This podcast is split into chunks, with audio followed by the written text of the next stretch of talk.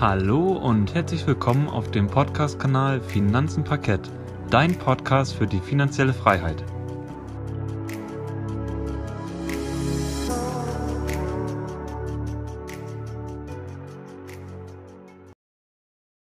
Herzlich willkommen zurück zu unserem Podcast Finanzen Parkett. Heute wollen wir wie jede Woche auf die wichtigsten News der vergangenen Börsenwoche eingehen, und zwar der KW12. Und die ging vom 22.03. bis zum 26.03.2021.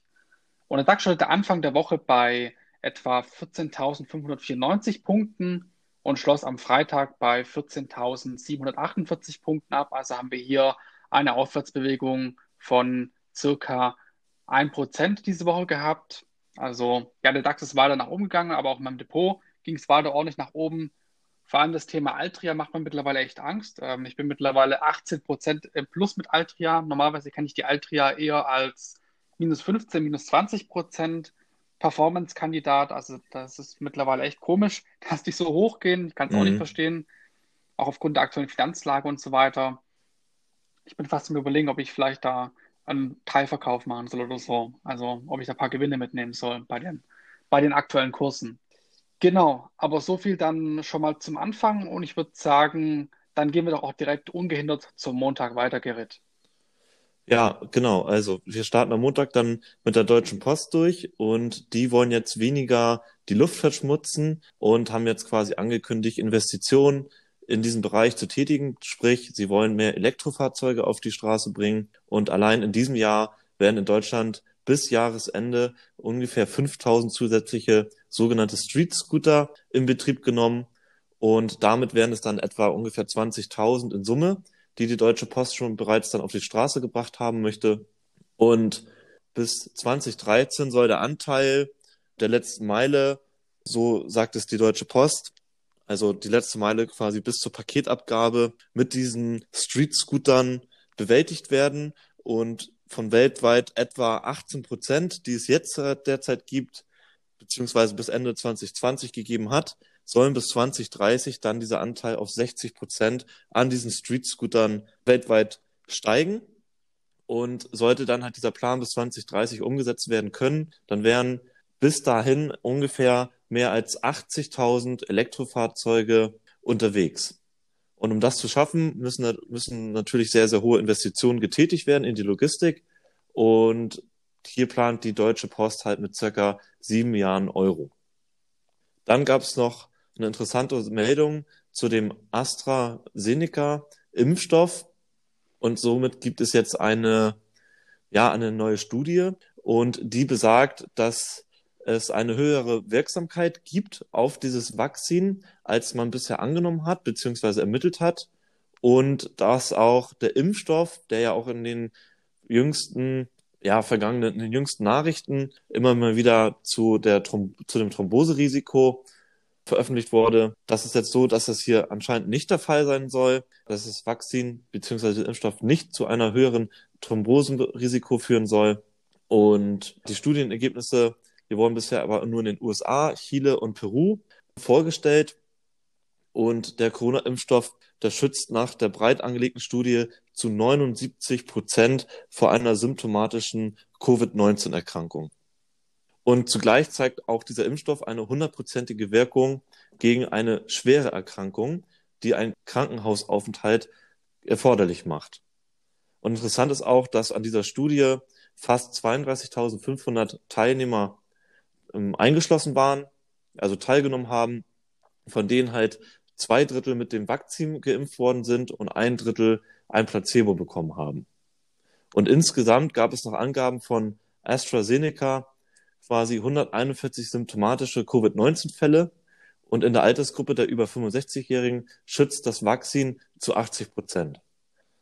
Also kann man sagen, dass das AstraZeneca Impfstoff, Vakzin natürlich deutlich besser ist jetzt an der Stelle und dass man das hier an dieser, mit dieser Studie auf jeden Fall belegen konnte. Also ich finde das immer wichtig, bevor halt jetzt auch die Impfstoffdosen weiter irgendwie rumliegen oder so, kann man natürlich die Bevölkerung fragen oder den Teil der Bevölkerung, der sehr Risiko betroffen ist, sage ich mal so, zum Beispiel Lehrer, Ärzte und so weiter, um halt hier auch den, ja, das Impfen voranzubringen.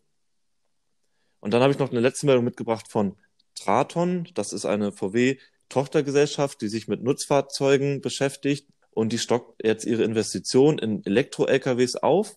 Und bis 2025 sollen 1,6 Milliarden Euro für die Forschung und Entwicklung in diesem Bereich ausgegeben werden. Das sind 600 Millionen Euro mehr, als bisher geplant war. Und zugleich sollen die Investitionen auch in herkömmliche Antriebe deutlich gedrosselt werden. Und 2025 soll weniger als ein Fünftel der Investition in Produktentwicklung auf diese Antriebe entfallen. Ja, das war's zum Montag. Ich denke mal, das reicht auch an der Stelle und wir gehen zum Dienstag über. Ja, Dienstag habe ich Nachrichten mitgebracht von Encarvis, von der Porsche Holding und auch von GameStop. Ich fange einmal an mit Encarvis.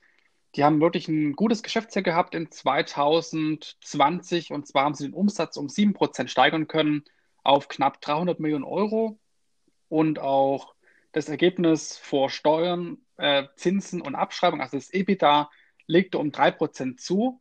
Und ja, wie gesagt, die Aktie ist weiterhin sehr, sehr hoch bewertet leider finde sie selber auch äh, spannend im Bereich erneuerbare Energien.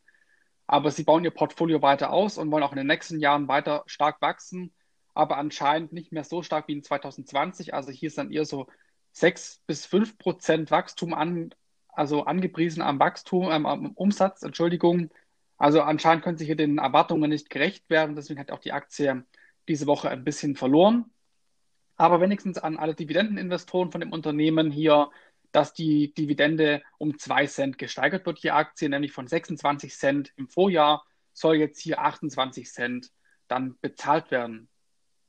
Dann habe ich danach mitgebracht von der Porsche SE Holding. Die Porsche SE Holding ist ja auch an der VW Dachgesellschaft beteiligt und die hat mal wieder ja, einen Milliardengewinn verbuchen können, die Porsche SE Holding. Aber sie hat ja im Corona-Jahr hat sie einen Milliardenverlust erstmal hinnehmen müssen oder abschreiben müssen, eher gesagt. Und jetzt ist aber der Nettogewinn doch nochmal gut gewesen in 2020, nämlich von 2,6 Milliarden Euro, die jetzt hier die Porsche SE Holding mit ihren Anteilen verdient hat. Also schon eine beträchtliche Summe hier. Aber es ist trotzdem im Vorjahresvergleich etwa 40,5 Prozent weniger. Dann habe ich noch Nachrichten mitgebracht von GameStop. GameStop ist ja auch durch die, ja, durch die ganzen Trader und Wall Street Bets Glieder oder Mitgliederinnen, muss ich jetzt ja auch schon sagen, stark in die Presse gekommen, dass hier ja, da kam auch ein Short Squeeze und so weiter, kam ja da auch zum Tragen. Also da ist einiges passiert in der Aktie. Und die Aktie war jahrelang bei, ich meine, bei 4, 5 Euro vom Kurs her. Und jetzt sind wir bei 120 Euro vom Kurs. Also die hat sich trotzdem noch ordentlich entwickelt, die Aktie. Aber nochmal schon vor, vorweg, die Aktie ist kein Kauf. Also auf jeden Fall kein Kaufwert, meiner Meinung nach. Der Umsatz ist jetzt auch wieder gesunken. Natürlich haben die Läden zu von GameStop. Ich weiß nicht, ob manche hier kein, die GameStop nicht kennen, aber die sind ja vor allem im Retail-Bereich sehr, sehr ähm, aktiv. Also sie haben quasi Läden, in denen sie gebrauchte Spiele verkaufen oder allgemein irgendwelche Gaming-Artikel. Und das ist halt der Umsatz wegen Corona wieder um 3% gesunken auf 2,1 Milliarden Dollar. Und aber der Gewinn konnte gesteigert werden von 21 Millionen Dollar auf 80 Millionen Dollar und es hat aber zur, die Erklärung dafür ist quasi, dass wegen diesen ganzen, ja, weil die Läden geschlossen waren und so weiter, konnte GameStop viel Geld sparen und deswegen ist dann hier auch der Gewinn angestiegen. Die Kosten sind quasi für GameStop hier gesunken, aber auch zum Beispiel der, die Online-Verkäufe legen um 175 Prozent zu, aber trotzdem hat, wurden natürlich hier die Markterwartungen deutlich enttäuscht. Ich meine, bei so einer hohen Aktienbewertung ein Gewinn von 80,5 Millionen Dollar ist einfach lächerlich. Also für mich auf jeden Fall eins der lächerlichsten Investments, wenn man jetzt hier in GameStop investiert. Ich weiß nicht, Gerrit, wie stehst du denn zu GameStop? Würdest du hier eine Position eröffnen? Nee, überhaupt nicht. Ich hasse GameStop. das Geschäftsmodell gefällt mir überhaupt nicht. Genau, teilweise noch die Verkäufer in den Läden. Also ich finde die echt un, äh, teilweise echt unfreundlich und so und auch dann die Preise sind echt teilweise. Wobei ich habe auch nicht mehr, jetzt ewig schon lange nicht mehr reingeguckt. Ich glaube, das war vor vier, fünf Jahren war ich mal wieder bei, bei, bei GameStop in, drin bei uns. Mhm. Und ja, also der Eindruck war eher schlecht bei mir. Aber ist ja nur meine Meinung. Genau. Aber dann würde ich sagen, so viel zum Dienstag. Spannende Nachrichten von Encarvis, von der Porsche SE Holding und von GameStop. Und ich würde sagen, Gerrit, lass uns doch direkt mal zum Mittwoch kommen. Was ist am Mittwoch passiert? Ja, die Regierung in Hongkong, die möchte jetzt nun oder hat jetzt nun beschlossen, dass bestimmte Chargen von dem Corona-Impfstoff von BioNTech halt nicht mehr an die Bevölkerung geimpft werde, werden. Das liegt daran, dass quasi eine Vertriebsgesellschaft, die nennt sich Fosun Pharma, mitgeteilt hat, dass Verschlüsse von Impfstofffläschchen bei einer bestimmten Charge beschädigt gewesen seien. Und bei einer weiteren Charge oder eine weitere Charge, die soll ebenfalls nicht verabreicht werden, weil das hier auch vermutet wird. Also es gibt so, sozusagen zwei Chargen. Bei einer konnte man das nachweisen, dass die Impfstofffläschchen beschädigt sind. Bei der anderen geht man davon aus, dass es ebenfalls sein kann. Und deswegen werden diese beiden Chargen halt nicht an die Bewohnerinnen und Bewohner in dieser Sonderverwaltungszone Macau ja, verabreicht bzw. geimpft. Und insgesamt betrifft das jetzt, also über diese beiden Chargen hinweg, mehr als 1,3 Millionen Impfdosen. Und bisher seien aber etwa 150.000 davon verabreicht worden. An der Stelle ist es halt nochmal wichtig zu sagen, dass es hier um eine reine Vorsichtsmaßnahme handelt und jetzt um keine Beeinflussung quasi oder negative Beeinflussung von BioNTech. Also es ist einfach nur eine reine Vorsichtsmaßnahme und ich an der Stelle finde ich das auch vollkommen richtig. Dann noch eine weitere Meldung von Tesla. Elon Musk hat am Mittwoch getwittert, dass man jetzt als Kunde ab sofort seine Elektroautos mit der Kryptowährung Bitcoin bezahlen kann. Das hat er ja auch in den vergangenen Monaten angekündigt. Und Tesla selbst ist ja auch im Februar in Bitcoin eingestiegen und hat natürlich damit auch mega für einen mega Hype gesorgt. Und der quasi, als die Meldung rausgekommen ist damals im Februar, ist auch die Währung, die Bitcoin-Währung über eine sehr, sehr coole Marke gestiegen. Das waren nämlich über 40.000 US-Dollar. Und Mitte März erreichte sogar die Kryptowährung 61.780 US-Dollar. Also seitdem springen auch immer mehr Unternehmen auf und investieren in Kryptowährungen, unter anderem halt Bitcoin und deswegen ist ja auch mittlerweile Bitcoin immer mehr in den Medien. Aber eine ziemlich interessante Sache, dass man sich seinen Tesla quasi jetzt mit einem Bitcoin kaufen kann. Und dann habe ich noch eine unschöne Meldung mitgebracht für AstraZeneca. Es wurden nämlich rund 29 Millionen Impfdosen von AstraZeneca in der Nähe von Rom entdeckt worden. Das haben jetzt quasi Behördenvertreter bei einer Begehung in einem Werk von einer italienischen Firma, nämlich namens Catalent. Die sind da bei der Werksbegehung quasi auf den Impfstoff gestoßen und die Impfdosen, die seien quasi dort in einem Kühllager gefunden worden und das hat, und diesen Fund hat auch die EU-Kommission bestätigen können. Wichtig ist zu wissen, dass Catalent, also der, dieses Pharmaunternehmen, dass es halt diesen Corona-Impfstoff im Auftrag von AstraZeneca produziert aber in diesem Fall soll es sich um Impfstoffdosen handeln, die zuvor in den Niederlanden produziert worden sind und in Italien abgefüllt worden waren. Und ja, diese Begehung hat jetzt schon stattgefunden, weil es auch einen Hinweis gab aus der EU-Kommission und deswegen hat sie die quasi die Behörden dorthin geschickt. Es wird jetzt aber vermutet, dass der Impfstoff oder diese Impfstoffdosen für einen Export nach Großbritannien vorgesehen waren. Und laut ihren Angaben sollen die Dosen aber nach Belgien gebracht werden. Aber unklar ist, ob sie von dort aus dann weiter exportiert werden ins Ausland oder in der EU verteilt werden. Ich glaube, das hattest du wahrscheinlich auch mitbekommen, Janik, diese Meldung am Mittwoch, oder? Nee, habe ich nicht mitbekommen. Ach so, hast du nicht mitbekommen. Auf jeden Fall finde ich, hm, macht das in der logistischen Kette auf jeden Fall für mich persönlich einen schlechten Eindruck auf AstraZeneca. Also nicht, weil sie nur wegen dem Impfstoff in jüngster Vergangenheit in der Kritik waren, hatten wir ja schon am Montag davon jetzt einmal erzählt gehabt, ähm, sondern jetzt auch hier in der Rückverfolgbarkeit, wo das Ganze denn, wo die ganzen Impfstoffdosen hingehen, wo sie abgefüllt werden und wie sie in die Welt exportiert oder verteilt werden. Also da finde ich, sollte auf jeden Fall AstraZeneca mit offenen Karten spielen und das Ganze möglichst transparent halten. Weil so eine Pandemie finde ich jetzt wirtschaftlich quasi auszunutzen, um dann einen Vorteil zu ziehen, ist, an meiner, ist meiner Meinung nach dann auch nicht richtig. Okay, das war's zum Mittwoch und wir gehen zum Donnerstag über, würde ich sagen. Ja, am Donnerstag habe ich wieder drei Meldungen mitgebracht. Und zwar fange ich an mit der S&T. Das ist ja ein österreichischer IT-Dienstleister.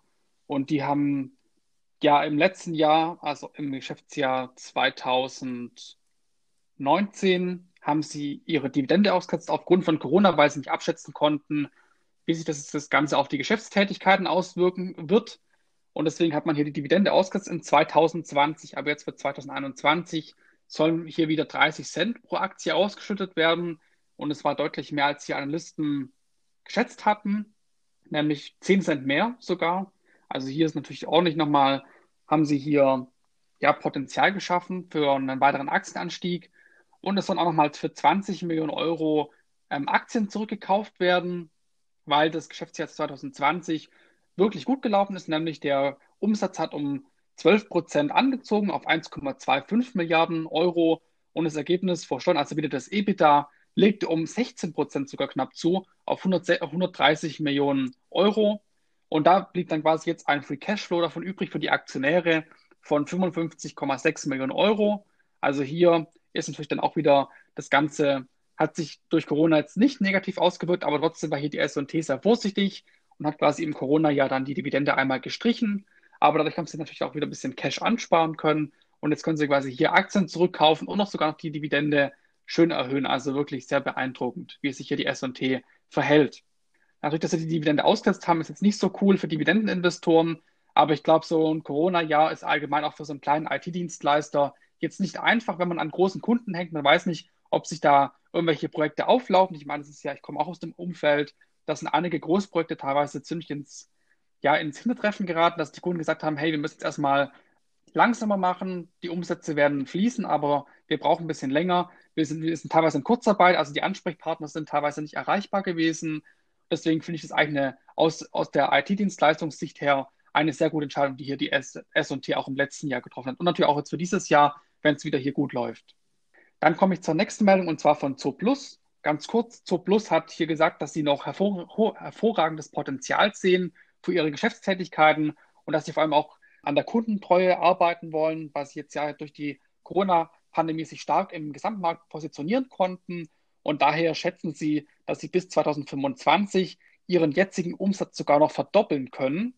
Also hier haben dann auch die Investoren ordentlich darauf reagiert. Die Aktie ist an dem Tag zweistellig, also am Donnerstag, nach oben geschossen. Also die Zooplus-Aktie ist für mich auch so eine absolute Beobachtungsaktie. Ich finde die sehr, sehr spannend, auch vom Geschäftsmodell her und auch natürlich von der Zukunft. Die Menschen geben immer mehr für ihre Tiere aus und auch für die Medizin und für die Nahrung und, und, und, also auch für die Ausrüstung. Also ich glaube, dass Zooplus hier auf jeden Fall eine glänzende Zukunft vor sich hat. Dann Adidas, ich glaube, das haben viele mitbekommen. Da gab es jetzt ein paar Sanktionen aus China oder eher gesagt Angst vor Sanktionen, weil die EU hat ja hier und auch USA haben gesagt, dass hier Menschenrechtsverletzungen stattfinden in China auf irgendwelchen Baumwollfeldern oder so dass hier durch die Uiguren oder so da Baumwolle gepflückt wird und die werden ja, ja sehr, sehr schlecht behandelt von der chinesischen Regierung. Das sind ja irgendwelche Gefangenen oder so. Also ich, das weiß man ja selber gar nicht, was das überhaupt für Menschen sind. Oder hast du da eine Ahnung, was Uiguren sein sollen? Also ich habe immer, für mich sind es einfach irgendwelche Gefangenen von, von China, also die jetzt irgendwie gegen den Staat schlecht geredet haben. Ja, so hätte ich jetzt auch gesagt, ja. Genau, also hier, die werden halt sehr, sehr schlecht behandelt und deswegen wollen, will jetzt quasi hier auch dann die EU und die USA zum Boykott aufrufen. Das betrifft natürlich dann auch viele Modeketten, die jetzt hier ihre Baumwolle herbeziehen, zum Beispiel HM, Nike, aber auch zum Beispiel dann Adidas jetzt hier. Dass die Aktien sind halt auch stark abgestürzt diese Woche leider. Zum Beispiel Nike ist auch ein bisschen abgestürzt. Da habe ich auch dann davon leider drunter leiden müssen. Aber wir hoffen mal, dass das Ganze sich irgendwie klärt und dass hier dann doch wieder etwas Ruhe einkehrt also vor Sanktionen von China muss man auf jeden Fall Angst haben, weil es natürlich schon ziemliche Vorwürfe, die jetzt hier die EU, aber auch die USA gegen China ja hegen. Und ich bin echt mal gespannt, wie sich das Ganze hier weiterentwickeln wird, ob das nicht noch ein ziemlich größeres Problem ähm, werden könnte hier für die Modeketten, wenn die jetzt dann ihre Baumwolle aus China beziehen und dann darauf achten müssen, hey, ähm, sind das, wurde die Baumwolle von irgendwelchen Uiguren gepflückt oder von irgendwelchen anderen Arbeitern, die schlecht behandelt wurden. Ich meine, es will ja keiner, dass hier die Arbeiter schlecht behandelt werden. Wir wollen hier eigentlich überall solche Konditionen haben wie jetzt in der EU oder in den USA. Und in China ist es anscheinend nicht der Fall oder haben es jetzt halt entdeckt, dass es nicht der Fall ist. Also wir bleiben auf jeden Fall mal gespannt, wie sich das Ganze hier dann langfristig entwickeln wird. Genau, so viel zum Donnerstag. Und ich würde sagen, Gerrit, dann lass uns auch schon zum letzten Tag der Woche kommen, nämlich dem Freitag. Ja, sehr gerne. Da gehe ich dann direkt mal mit BASF weiter. Die haben nämlich gesagt, dass sie bis 2030 die CO2-Emissionen um ein Viertel im Vergleich zum Jahr 2018 senken möchten. Bisher hatte das Ziel gelautet, dass sie bis 2030 klimaneutral wachsen möchten, also ohne zusätzliche Emissionen. Ist natürlich klar, dass BASF so langsam auch mit auf diesen Zug aufspringen muss bezüglich ja der Klimaneutralität, einfach nur weil BASF ist ja ein Chemieriese und die stehen ja mit ihren Produkten quasi am Anfang der Wertschöpfungskette, weil die das, was die natürlich produzieren an Chemikalien etc. oder an Grundstoffen, das wird natürlich immer irgendwie weiterverarbeitet, damit natürlich auch tolle Produkte entstehen können.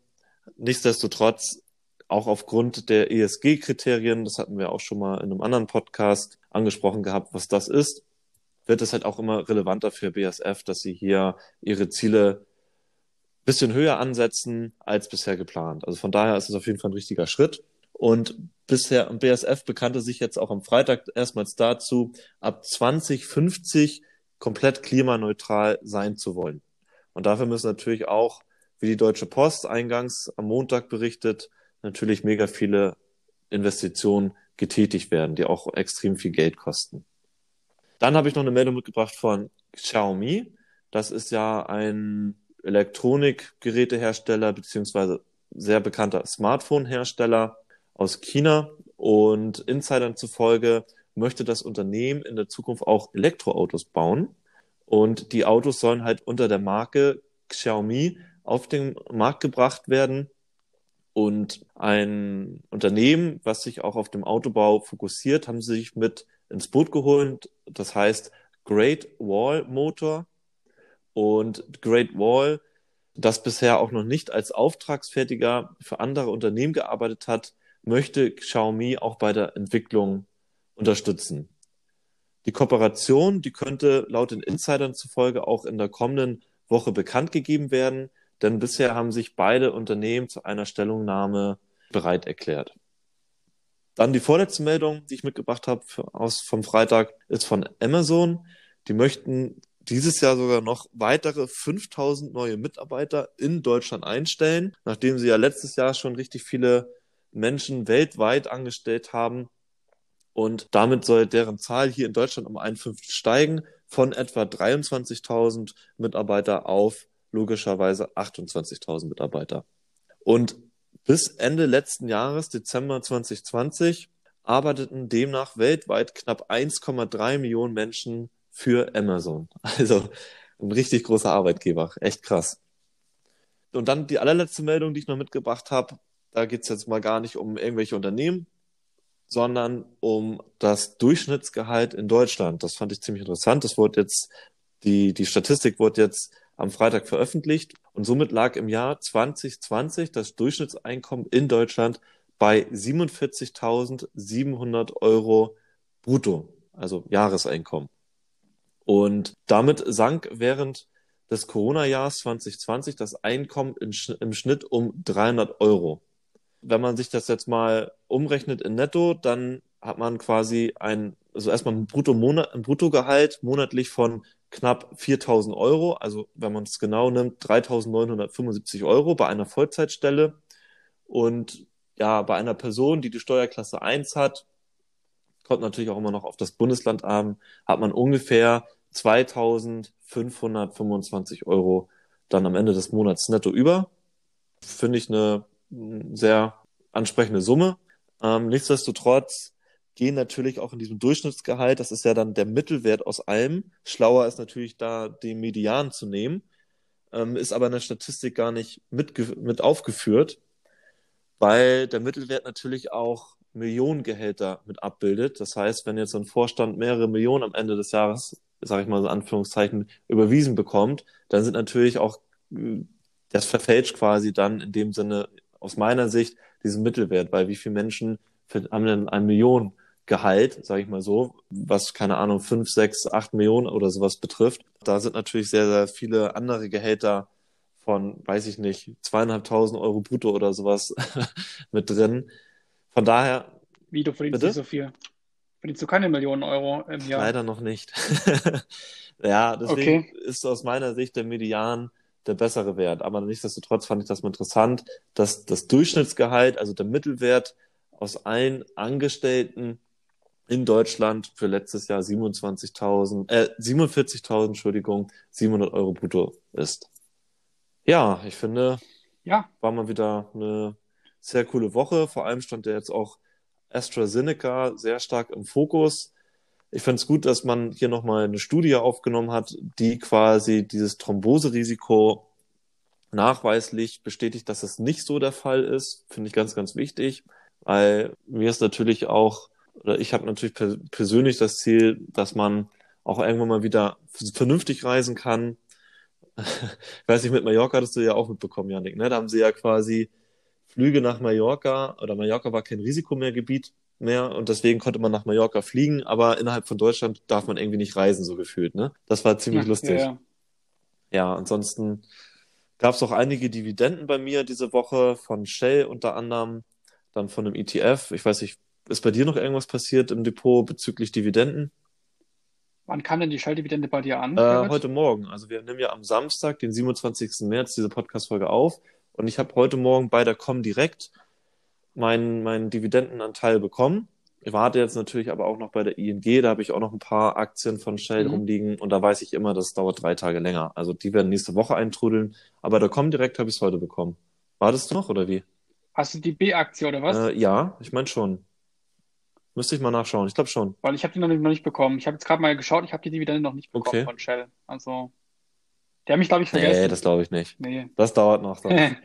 Aber die wird ja auf jeden Fall im März noch ähm, gut geschrieben. Von daher bin ich dann auch Genau. gespannt, was wir dann nächste Woche auch wieder zu berichten haben bezüglich unserem Dividendenreport. Ne? Genau, so ein passives, ein passiven Einkommen, da freue ich mich auch schon drauf. Ich glaube, der März wird wirklich ein neuer Rekordmonat bei mir werden. Ich bin echt mal gespannt, wobei der Mai wird bestimmt noch besser werden. Ich bin da echt schon sehr, sehr heiß auf dieses Jahr, vor allem auch was die Dividenden angeht. Ich glaube, dieses Jahr werde ich auf jeden Fall wieder einen neuen, größeren Rekord brechen, den ich mir persönlich so ein bisschen gesetzt habe, ein Ziel. Ich bin echt mal gespannt, was dann am Ende des Jahres an Dividenden wieder rauskommt. Also, lieber Zuhörer, wenn du wieder unsere passiven Einnahmen verfolgen möchtest, können wir dir auf jeden Fall empfehlen, den passiven Einnahmen Podcast, also die Folge anzuhören immer. Da reden wir einmal im Monat über unsere passiven Einnahmen. Auch Ja. sehr interessant, wie sich das Ganze entwickelt, um halt auch so ein bisschen den Weg zu zeigen in unsere finanzielle Freiheit für später. Also auch so ein bisschen als Dokumentation quasi für Genau. uns selber. Ja, wie, wie immer, wenn du weitere Informationen möchtest, kannst du uns auch gerne auf Instagram kontaktieren. Dort findest du uns unter, der, unter dem Account Finanzenparkett. Also schau da ganz gerne mal vorbei. Wir haben natürlich auch noch einen Blog, nämlich finanzenparkett.de. Da kommen jetzt auch bald wieder Analysen über Aktien. Da haben wir jetzt nämlich auch schon eine Linde-Analyse, die bald rauskommen wird. Da bin ich sehr, sehr gespannt drauf, wie die dir die Analyse gefallen wird. Du kannst auch ganz gerne mal einen Kommentar dann ähm, auf unserem Blog hinterlassen, wie dir die Analyse gefallen hat. Und eine weitere Analyse ist auch schon in Planung, nämlich die Hoch-Tief. Haben wir auch ähm, in der Analyse momentan. Schauen wir uns auch gerade an. Also da kommt noch einiges Spannendes auf dich zu, lieber Zuhörer. Dann unseren Podcast findest du auf vielen weiteren Plattformen, wie zum Beispiel Spotify, Google Podcast, Apple Podcast und Anchor. Und jede Podcast-Aufnahme gibt es auch auf YouTube, auf dem YouTube-Kanal Finanzen Parkett. Und an dieser Stelle würde ich sagen, wenn dir der Podcast gefallen hat, dann hinterlass uns doch gerne eine Bewertung oder einen Follow. Schön, dass du zugehört hast und vielen Dank, dass du bis zum Ende dran geblieben bist. Wir verabschieden uns für diese Folge und wünschen dir noch einen schönen Tag. Mach's gut und weiterhin viel Erfolg auf dem Weg zur finanziellen Freiheit. Bis zum nächsten Mal und auf Wiederhören.